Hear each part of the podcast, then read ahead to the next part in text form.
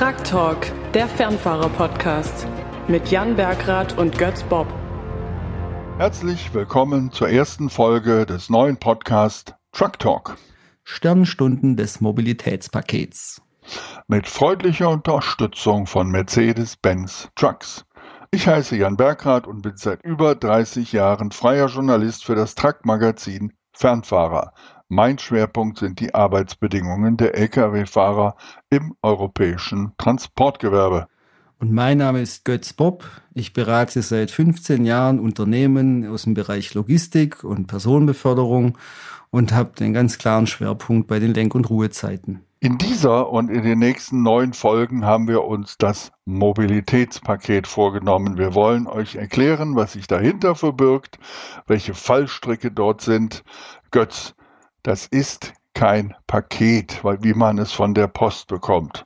Oder? Ja, wäre ja ganz schön, wenn es eins wäre, auf das man einfach wieder einen Retourenaufkleber draufpacken kann und es wieder zurückschicken. Aber nee, das ist einfach ein großes, großes Bündel an rechtlichen Änderungen in den Bereichen Marktzugang, Entsendung, Sozialvorschriften. Das nehmen wir jetzt ja dann alles noch ganz im Detail auseinander in den nächsten Wochen und Monaten.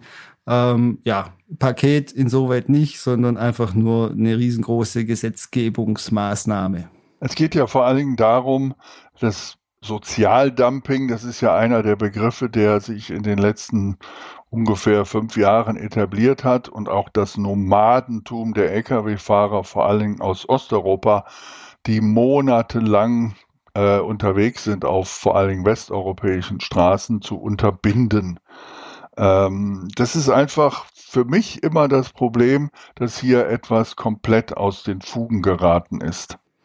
Ja, die Bilder, die du gemacht hast, die Berichte, die du geschrieben hast, zeigen das ja sehr prägnant auf, welche Situation sich da äh, auf den Straßen äh, beobachten lässt. Und das war sicherlich auch ein wesentlicher Grund, äh, die Berichterstattung über das Ganze und natürlich auch die Arbeit äh, der Interessenvertreter, dass die Politik jetzt hier äh, an dem Punkt tätig geworden ist und eben versucht hat, den Markt äh, des Güterverkehrs in Europa oder in der EU im engeren Sinne äh, einfach mal wieder neuen Regelungen zu unterwerfen, Anpassungen vorzunehmen, weil die EU-Osterweiterung, die 2004 gestartet ist, hat eben in erster Linie Rechte verteilt ähm, und die Pflichten äh, oder die Standards sind bisschen hinten runtergefallen. Das ist richtig. Ähm, nur um das klarzustellen, es geht nicht nur um die Lkw-Fahrer, die betroffen sind. Diese Bedingungen sind sicherlich nicht wirklich gut, aber letztendlich sind die Fahrer zwar die Leidtragenden, aber die Verantwortung dafür haben eigentlich die Unternehmer oder ganz, wenn man das ganz weiter sieht, sogar die Auftraggeber. Ähm, dieses Mobilitätspaket soll jetzt über Eingriffe in den Wettbewerb im europäischen Binnenmarkt alles fairer und rechtskonformer gestalten. Darüber wollen wir genau sprechen. Deswegen Achtung, es sind auch Unternehmer davon betroffen, die wollen wir auch ansprechen und vielleicht den einen oder anderen Kontrollbeamten. Ganz genau. Weil für alle ergibt sich jetzt die gleiche Situation. Uns wird's ja äh, genauso gehen. Wir haben jetzt da neue Regelungen, die sind zum Teil relativ klar gefasst. Der überwiegende Teil meiner Wahrnehmung nach ist aber sehr erläuterungsbedürftig, ist sehr interpretationsfreudig gestaltet. Und da versuchen wir jetzt einfach allen Betroffenen, also all den Gruppen, die du gerade aufgezählt hast, ähm, ja, Orientierung zu geben. Ähm, wird uns, wie gesagt, nicht immer gelingen, zu sagen, genau so muss man dies und jenes und Zell jetzt machen. Aber ja, wir geben unser Bestes. Was sind denn mal als erster Überblick die wichtigsten Themen, über die wir sprechen wollen? Ja, ich denke, ähm, da jetzt die Änderungen bei den Lenk- und Ruhezeiten diejenigen sind, die als erstes äh, Geltung erlangt haben, werden wir uns die zuerst vor die Brust nehmen. Das heißt, da haben wir zum Beispiel Änderungen bei den Wochenruhezeiten. Wir haben ein paar ja, nennen wir es mal, Flexibilisierungsmöglichkeiten äh, sind da geschaffen worden, über die wir sprechen müssen. Äh, es gibt Änderungen bei den Aufzeichnungspflichten, bei den Dokumentationspflichten, wobei da manches dann auch erst in den nächsten Jahren Geltung erlangen wird. Ähm, ja, wir kriegen einen neuen Fahrtenschreiber in ja, wie lange ist es jetzt noch hin? Mitte 2023 kommen dann neue Fahrtenschreiber in den Markt. Es gibt Nachrüstpflichten. Und natürlich gibt's noch, ja, nennen wir es mal Gedöns. Also äh, im Hintergrund laufen natürlich auch noch viele Schritte ab. Und ähm, zum Beispiel, was die Behörden anbelangt, die Mitgliedstaaten, die haben natürlich auch ein dickes Paket an Hausaufgaben mitbekommen. Also ich denke, da gibt's sehr, sehr, sehr viel Stoff, äh, über den man sprechen kann. Wir fokussieren uns natürlich schon auf die praxisrelevanten Themen, die natürlich auch die Fahrer, die Unternehmer, die Kontrolleure äh, auch direkt betreffen. Um das gleich vorweg zu sagen, das Thema Kontrolle ist das, wovon alle überzeugt sind, wenn die Kontrolle nicht funktioniert, kann man dieses Paket quasi direkt wieder in die Tonne tun, oder? Ganz genau. Und das wird aber auch ein interessanter Punkt sein, äh, das in den nächsten Wochen herauszustellen, weil äh, durch das, dass jetzt die Entsendevorschriften und diese Änderungen im Marktzugang nicht sofort greifen, sondern erst ab Februar 2022 beziehungsweise dann im Mai 2022 auch nochmal Änderungen kommen, also erst wenn auch alle drei Sparten des Mobilitätspakets Geltung erlangt haben, entfaltet sich sozusagen auch kontrollseitig äh, nochmal ein ganz anderes Regime. Ja? Da wird, äh, würden wesentlich bessere Möglichkeiten bestehen, die Gesamtheit der Vorschriften auch zu kontrollieren. Ähm, ja, aber werfen wir noch mal einen kurzen Blick zurück. Ähm, im Mai 2017 ist die EU-Kommission angetreten, eine Klarstellung des bisherigen Kontrollmechanismus, des der, der bisherigen Sozialvorschriften äh, in die Wege zu leiten. Dann ging das Ganze einerseits zum Europäischen Rat der Verkehrsminister, andererseits zum Europäischen Parlament. Dort gab es dann, man muss sich das mal vorstellen, 1500 Änderungsanträge, überwiegend allein von im Parlament, glaube ich. Allein ja. im Parlament. Dann gab es die sogenannten Triloge. Ähm, nachdem vorher jeder für sich beschlossen hatte, wurden dann in diesen Trilogen einer von der Kommission, einer von der Ratspräsidentschaft, das war im letzten Jahr Finnland, drei Leute, drei Berichterstatter vom Parlament und letztendlich äh, jemand vom Rat der Minister, die haben versucht, dann dieses Paket nochmal äh, in den Fachausschüssen zu bündeln. Dann ging es wieder zurück in den Rat. Dann ging es wieder zurück zum Parlament. Und am 8. Juli diesen Jahres wurde es beschlossen und am 9. Juli verkündet. Da kann doch nichts draus werden. Sorry. Aber das ja. ist für mich, für mich ist das ein riesengroßer Kompromiss. Und die Folgen, die werden wir erleben. Ähm also ich weiß nicht, ob es das der schlimmste Gesetzgebungsprozess war, den die EU je erlebt hat. Ich glaube, da wird es noch ein paar andere geben, die auch in einer ähnlichen Kategorie gespielt haben. Aber dieses Hin und Her und die unterschiedlichen Interessen zwischen Ost und West, zwischen zentralen Staaten, zwischen peripheren Staaten, also was weiß ich, Finnland, Portugal, Griechenland, die haben einfach ganz andere Interessen als jetzt Deutschland, Niederlande, Frankreich. Das war schon ein ganz krasser Punkt äh, in diesen ganzen Verhandlungen und in dem ganzen Entstehungsprozess dieses Mobilitätspakets, dass man da halt kaum gemeinsame Linien gefunden hat. Und wie du es ja vorhin schon gesagt hast, jetzt sind wir in der Situation, jetzt haben wir halt einfach einen Kompromiss im besten äh, Wortsinne. Und es hat ja noch nicht aufgehört. Das heißt, das Gesetz, der erste Teil ist jetzt quasi am 20.08. in Kraft getreten, erklären wir gleich. Ja. Aber jetzt sind ja schon die ersten Drohungen äh, zu hören, dass äh, gerade einige Vertreter aus Osteuropa schon wieder zum EuGH laufen wollen. Die rumänische Verkehrskommissarin hat schon wieder angekündigt, dass sie das Ganze überprüfen will. Die haben, auch das muss man verstehen, im Laufe dieses Prozesses keinen direkten Einfluss. Die haben das aus der Hand gegeben und das Kind ist quasi gewachsen. Und jetzt sitzt die Kommission da und denkt, oh, ob das wirklich so dass äh, der Weisheit letzter Schluss war. Dann gibt's ja noch diesen Green Deal, also alles soll grüner und sauberer werden. Dagegen spricht dann die Rückkehrpflicht der Lkw. Also wir wollen uns jetzt nicht hier verzetteln, wir wollen einfach nur mal ein klein wenig diesen, ja, diesen Irrsinn spüren, die gelebte Politik. Aber äh, ich erinnere mich daran, äh, als das Paket, das ja am 8. Juli beschlossen, aber am 9. Juli offiziell vorgestellt wurde, dass es erstmal riesige Verwirrungen gab, auch in den Medien, dass es erstmal grundsätzlich hieß, komplettes Kabinenschlafverbot für alle. Das ist Unfug. Ja, ja, das war natürlich super hilfreich. Ja, das heißt, äh, das müssen wir erstmal kurz erläutern. Also, am 8.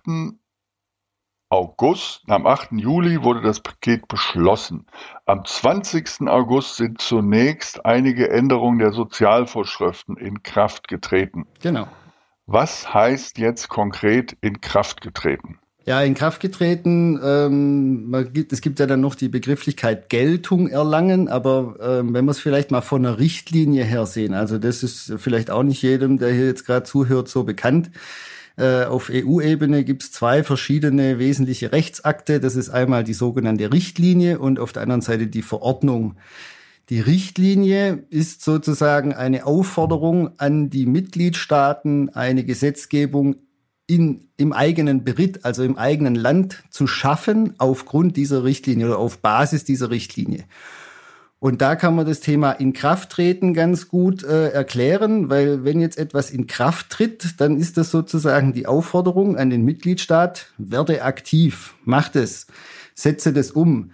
Weil dann kommt das Geltung erlangen und in dem Beispiel, was wir jetzt hier haben, äh, im Bereich Entsendung, heißt es dann, die Mitgliedstaaten wenden diese Richtlinie oder halt die daraus sich ergebenden Änderungen ab dem 2. Februar 2022 an. Ja, also wir haben ein Inkrafttreten jetzt erlebt, okay. haben ein Geltung erlangen im Februar 2022. Ja, also an dem Punkt kann man es vielleicht ganz gut darstellen, dass das zwar Begrifflichkeiten sind, die man umgangssprachlich in einen Topf werfen kann äh, und das Gleiche drunter verstehen kann. Juristisch hat es eine andere ja, Wirkung auf den einzelnen Angesprochenen. Aber dann gibt es ja noch die Verordnungen und da heißt es ja immer, die treten unmittelbar nach Veröffentlichung im EU-Amtsblatt in Kraft. Äh, ja, was heißt treten in Kraft? Also die gelten unmittelbar. Genau. Ja, also der Mitgliedstaat, um, um das vielleicht dann nochmal abzuschließen. Wir hatten gesagt, die Richtlinie muss umgesetzt werden, die Verordnung muss nicht umgesetzt werden. Die ist sozusagen automatisch Gesetz der Bundesrepublik Deutschland, von Frankreich, von Polen, egal wo. Ähm, natürlich kann es vorkommen, dass da Sachen drinstehen, die ich dann auch noch mein nationales Recht überführen muss, zum Beispiel Bußgeldvorschriften. Aber ähm, im Endeffekt haben wir wieder das gleiche Thema mit äh, Inkrafttreten und Geltung erlangen. Also auch dort können wir die Situation haben, dass etwas in Kraft tritt, aber erst später Geltung erlangt. Also im konkreten Fall war das auch so. Die Änderungsverordnung für die Lenk- und Ruhezeiten, die hat, äh, die ist in Kraft getreten am Folgetag aber hat Geltung erlangt erst äh, 20 Tage später. Okay. Worum kann so, man sagen? Ähm, jetzt hören uns ja hauptsächlich Fahrer zu, nehme ich mal an. Bitte konzentriert euch trotzdem, auch wenn es ein spannendes Thema ist, auf eure Fahrt. Ähm, aber wir haben ja auch noch andere, wir richten uns ja auch noch, wir richten uns ja zum Beispiel auch an die Unternehmer, denn auch manche Unternehmer wissen das vielleicht nicht. Sie müssen ja die Touren der Fahrer so planen, dass diese sich an die Regeln halten können. Ja, das ist eine ganz alte Vorschrift schon sozusagen, schon immer im Fahrpersonalrecht verankert. Ja. Ja, mein Eindruck ist, dass sich aber das bei den Unternehmern nicht überall rumgesprochen hat. Ja. Ähm, aber wir wollen natürlich auch im Laufe der Folge auch den Kontrollbehörden vielleicht etwas Hilfestellung geben. Ja, durchaus. Also ich will da ähm, das jetzt nicht irgendwie tendenziell darstellen, aber das ist ja äh, kein Geheimnis, auch bei den äh, Landespolizeien und anderen Kontrollorganisationen in Deutschland ist ja jetzt auch nicht unbedingt so, dass das Schulungsniveau oder das Einbringen von Neuerungen äh, eben in, äh, auf Arbeitsebene äh, ja reibungsfrei funktioniert. Ähm, da suchen ja auch viele Kontrollbeamte äh, Hilfestellung und Informationen. Und da haben wir natürlich hiermit auch die Hoffnung, dass wir dort bisschen für Klarheit sorgen können mit diesem Podcast. Dann fangen wir doch mal mit unserem Lieblingsthema an, dem Verbot, die regelmäßige wöchentliche Ruhezeit im Lkw zu verbringen. Sehr gern. Das Verbot gibt es ja eigentlich schon seit 2006. Es war nur in der aktuellen Fassung der 561 2006 kein Verbot, sondern es wurden zwei Ruhezeiten erlaubt, die dritte nicht. Ja, genau. Und das ist, das ist ja nach deutschem Recht. Wir haben ja lange auch da mit, mit ich habe mich lange mit dem Raymond Lausberg unterhalten, dem belgischen Polizisten, aber auch mit Mitarbeitern des BAG, mit äh, Mitarbeitern des Bundesverkehrsministeriums. Die Rechtsansicht war ja immer gewesen, das, was nicht konkret verboten ist, kann in Deutschland auch nicht bestraft werden. Ist das richtig so? Ja, du hattest ja einen super Vergleich damals gemacht, äh, als das Thema hochgekocht ist mit deinem Badesee. Also wenn da auf dem Schild draufsteht, das Baden ist von 8 bis 17 Uhr erlaubt, dann heißt es, je nachdem, wie man es liest, äh, einerseits, dass es in dem äh, über Nacht sozusagen verboten ist, aber es ist kein explizit formuliertes Verbot. Und genau diese Situation hatten wir ja bezüglich der Wochenruhezeiten.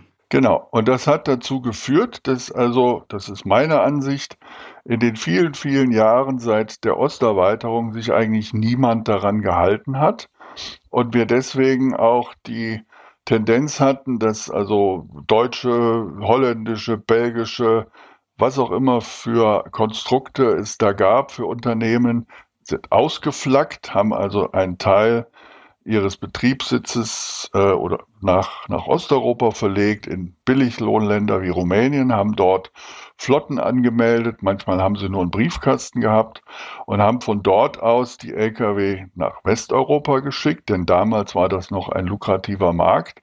Und die waren dann hier drei Wochen, das war ja noch harmlos, sechs Wochen, acht Wochen bis fünf Monate unterwegs und das hätte es meiner Meinung nach gar nicht geben dürfen, wenn man von vornherein gesagt hätte, es gibt die Möglichkeit einmal zu verkürzen und dann hat man wieder ein langes Wochenende von 45 Stunden und das verbringt man zu Hause. Hätte man sich daran gehalten, wäre es gar nicht so weit gekommen.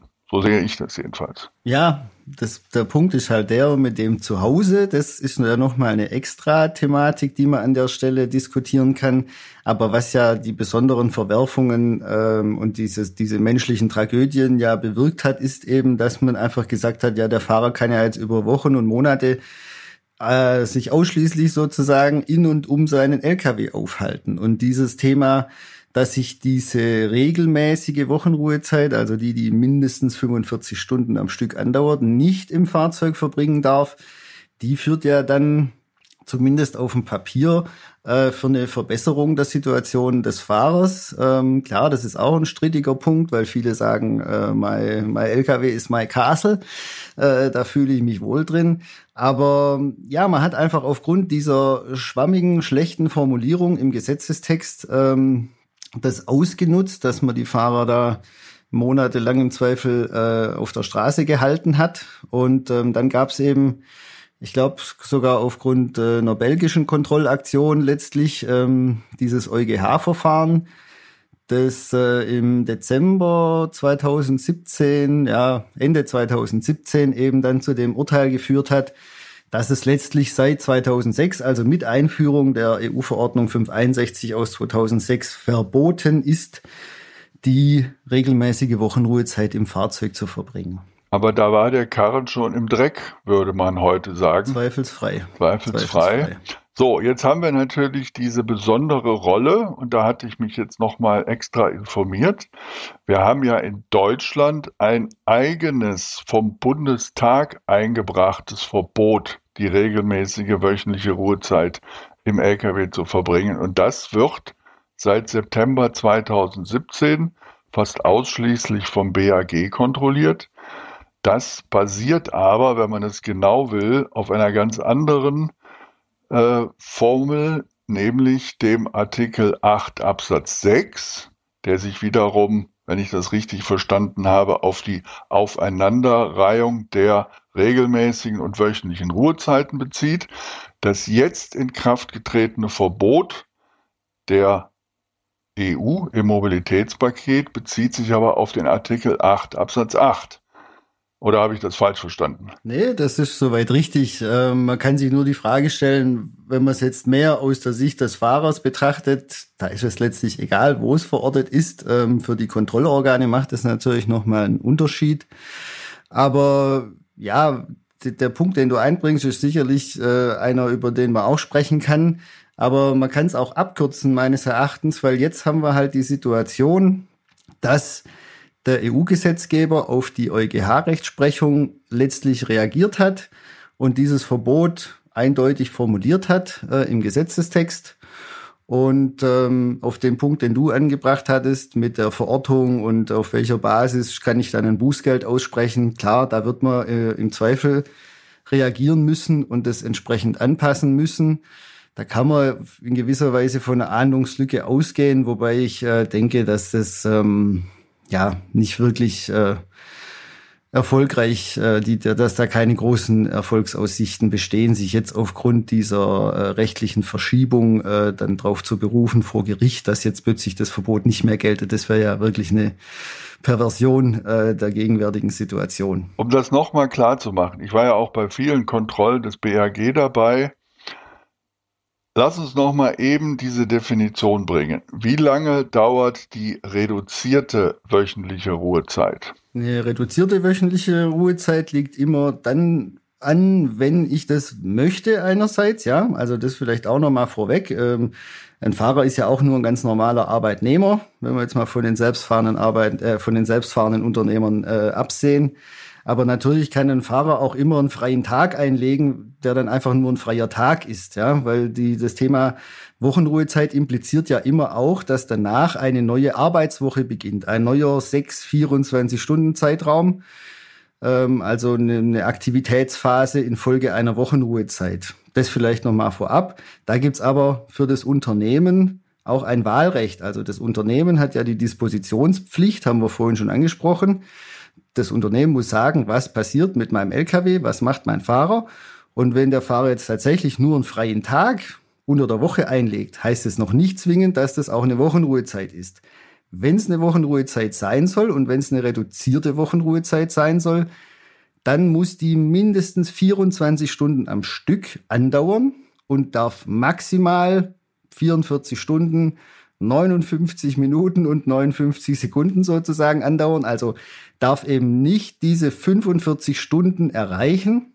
Aber in dieser ganzen Range zwischen knapp 45 Stunden und eben mindestens 24, da liegt die reduzierte Wochenruhezeit an. Okay, und jetzt zum Vergleich die regelmäßige wöchentliche Ruhezeit. Wie lange dauert die? Das ist sehr entscheidend. Ja, die dauert eben mindestens 45 ähm, also auch wieder ununterbrochen, jetzt mal von so faire Zugregelungen abgesehen.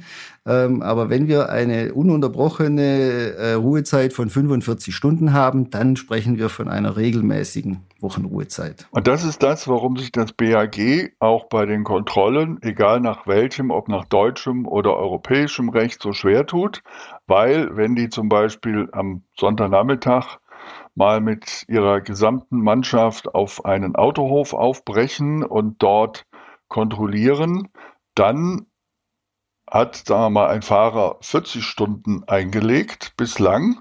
Und selbst wenn er am nächsten Montag sagt, ich fahre hier um die Ecke, kann er aber nicht äh, beboost werden, weil er ist ja im Prinzip immer noch im Bereich der reduzierten wöchentlichen Ruhezeit, oder? Ganz genau.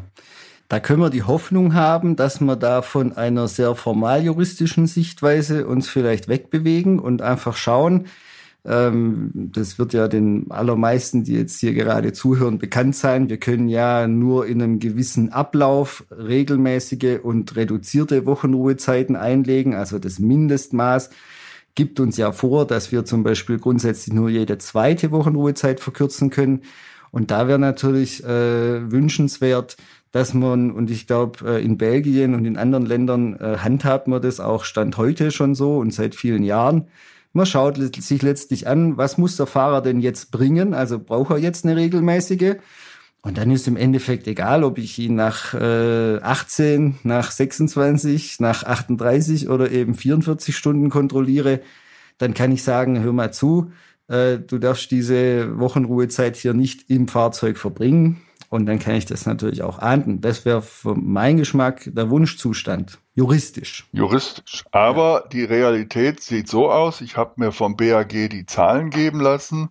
seit September 2017, wo wirklich auch kontrolliert wird. Bis Juni 2020 wurden knapp 2500 Verstöße gegen die Verbringung der regelmäßigen wöchentlichen Ruhezeit im Fahrzeug oder an einem Ort ohne geeignete Schlafmöglichkeit erfasst. Das sind umgerechnet aufs Jahr 833 Verstöße. Und wer sich ein bisschen auskennt in Deutschland, weiß, dass allein an einem Wochenende rund ums Kreuz Waldorf 600 Lkw aus Osteuropa stehen, in allen Industriegebieten, in den Häfen, überall stehen sie. Also ein Vielfachen dessen, was am Jahr an Verstößen festgestellt wird. Das kann ja nicht aufgehen, oder? Ja, das ist natürlich in gewisser Weise der Blick in die Kristallkugel, aber der gesunde Menschenverstand sagt einem natürlich, dass das hier äh, ein ganz eklatantes Missverhältnis zwischen der Realität dessen, was die Fahrer und die Unternehmer, die ja dahinter stecken, tun ähm, und dem, was von den Kontrollorganen dann tatsächlich an Verstößen festgestellt wird, dass wir da also eine ganz massive Abweichung haben oder eine, ein Riesengrau, äh, ja, ein, ein, ein Graubereich sozusagen. So, und jetzt machen wir es ein bisschen spannend, denn es ist ja nun beschlossen worden, dass ausschließlich für die Fahrer, die im grenzüberschreitenden Verkehr unterwegs sind,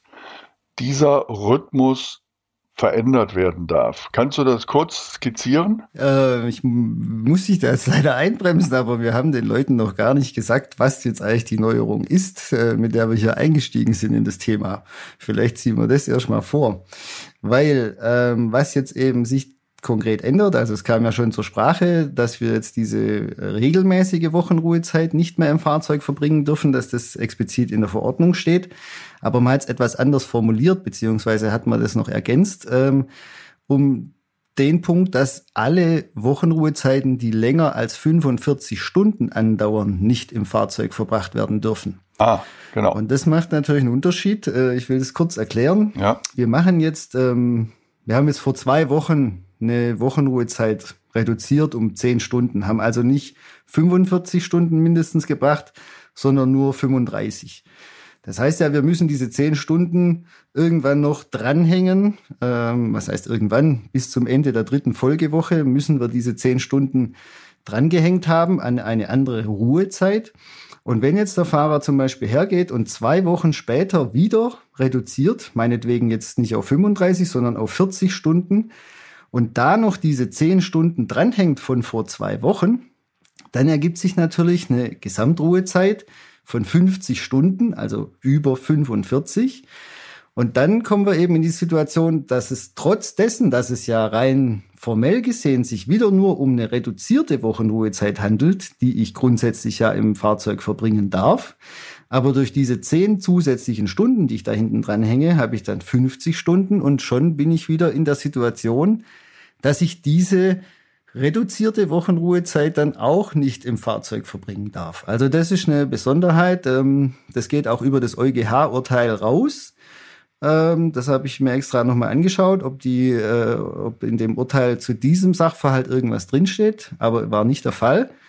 Das heißt, ähm, also auch reduzierte Wochenruhezeiten, die dann mit einem Ausgleich länger als 45 Stunden andauern, die darf ich nicht mehr im Fahrzeug verbringen. So. So, wunderbar wenn das jemand verstanden hat oder wenn er es nicht verstanden hat, ist das Schöne, er kann ja einfach wieder zurückspulen und kann sich das nochmal anhören. Ja.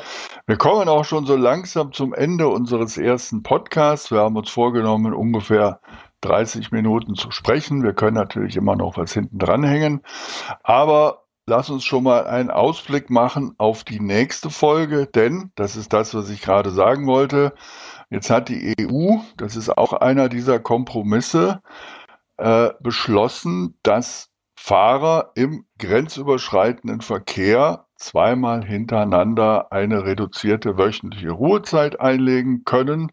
Und dann müssen sie den gesamten Ausgleich am Ende der dritten Woche vor der nächsten wöchentlichen Ruhezeit nehmen. Ja. Blickt da jemand durch? Nee, bei mir steigt auch schon wieder der Puls. Äh, das Wort vor kann ich mittlerweile echt nicht mehr hören, ähm, weil das unglaubliche Komplikationen mit sich bringt. Aber das sparen wir uns tatsächlich noch auf den Punkt. Das sparen wir uns auf. Ähm, aber ich habe das im Vorfeld mit Fahrern besprochen, auch Fahrern, die auch länger unterwegs sind. Aber um ein krasses Beispiel zu nennen, äh, weil es gehört ja auch noch die Anreise mit dem Kleinbus dazu. Viele Fahrer aus Osteuropa werden ja mit Bussen nach Westeuropa gebracht, wo ihre Lkw stehen. Das heißt, konsequenterweise müssten die nach der zweiten Woche und der zweiten reduzierten wöchentlichen Ruhezeit dann ungefähr ab Dienstag in der nächsten Woche sich in den Bus setzen und ihre 28 Stunden nach Rumänien zurückfahren, um dann ihre regelmäßige wöchentliche Ruhezeit und den Ausgleich zu nehmen. Und genau darüber werden wir nächste Woche sprechen oder beziehungsweise in zwei Wochen. Wir wollen ja alle zwei Wochen senden. Götz, was ist denn jetzt dein erstes Fazit äh, nach diesem ersten Podcast, ähm, wo wir ja nur mal die erste Problematik schon dargestellt haben? Ja, ich hatte es ja eingangs schon gesagt, ich mich beschäftigt das Mobilitätspaket ja letztlich schon seit vielen Jahren und eben auch die, je konkreter das wurde, äh, hinten raus, wenn man so sagen möchte, umso mehr ähm, hat man sich dann natürlich auch mit den Details beschäftigt und ähm, ich will das jetzt nicht in ein negatives Licht drücken. Da sind auch viele Sachen dabei, die einfach hilfreich sind, äh, die tatsächlich zu einer Klarstellung führen ähm, und die auch einen positiven Beitrag für das Gesamtsystem leisten. Also insbesondere, wenn wir uns nochmal anschauen, ähm, mit was für Vorsätzen sind wir denn in dieses Mobilitätspaket gestartet. Es ging darum, die Position der Fahrer zu verbessern. Es ging darum, die Vorschriften einfacher zu machen, klarer zu machen, weniger Interpretationsspielräume äh, zu offerieren mit den konkreten Regelungen. Ja, ein paar Punkte können das tatsächlich leisten. Vor allem, wenn nachher, äh, sagen wir mal, ab 2022 das Gesamtsystem dann auch sich entfaltet mit der Entsendung, mit dem Marktzugang. Aber wir haben halt auch Sachen drin, da kommen wir ja drauf. Und ich hatte es ja vorhin gesagt, mir schwillt schon wieder der Puls, wenn ich dieses Wort vorhöre. Also wir haben es äh, wirklich wir stehen jetzt vor der Situation, dass wir diverse Regelungen haben, die so schlecht gemacht sind, die so unklar formuliert sind, die sich auch so sperrig nur in dieses Gesamtgefüge dieses Fahrpersonalrechts reinpacken lassen. Ja, da gibt's halt etablierte Systeme, etablierte Abläufe und dann hat man einen politischen Wunsch einfach mal in Prosa formuliert, hat da einen Text formuliert für das Gesetz und hat es dann einfach reingeschrieben, ohne sich Gedanken zu machen oder vielleicht war einfach niemand da, der das dann auch abschätzen konnte in diesen Trilogverhandlungen. Die, die, da verreißt ein innerlich, wenn man das schon liest und wenn man sich vor allem die Frage stellt, wie soll man das denn in der Praxis umsetzen? Ja, und da hoffen wir natürlich, dass wir jetzt den Fahrern, den Unternehmen, den Disponenten und auch den Kontrollorganen, du hast ja vorhin angesprochen, zumindest mal ein bisschen Klarheit reinbringen ähm, aber in vielen Punkten werden wir das nicht schaffen, weil wir nur sagen können, das kann man so sehen, das kann man so sehen und das kann man auch nochmal ganz anders sehen. Also das wird die Herausforderung für uns sein an dem Punkt. Und insoweit habe ich gemischte Gefühle. Gut, das war dann die erste Folge unseres Podcasts. Äh, es gibt noch viele, viele Themen, die wir detailliert besprechen. Das war jetzt erstmal der Gesamtüberblick. Ähm, vielen, vielen Dank fürs Zuhören. Auch dir, lieber Götz, vielen Dank für dieses tolle Gespräch. Wenn euch der Podcast gefallen hat, sagt es weiter, gebt uns fünf Sterne auf Apple Podcast, dann finden auch andere Hörer unseren Podcast. Ihr findet den Fernfahrer auf Facebook, Instagram, YouTube und Twitter. Und wenn ihr Themenvorschläge, Tipps, Fragen und Feedback habt, schreibt uns. Kontaktmöglichkeiten findet ihr in den Folgenotizen. Vielen Dank, lieber Götz. Ich verabschiede mich von dir. Wir verabschieden uns von den Hörern. Bis ja. zum nächsten Mal. Viel Spaß, gute Zeit. Truck Talk, der Fernfahrer-Podcast mit Jan Bergrath und Götz Bob.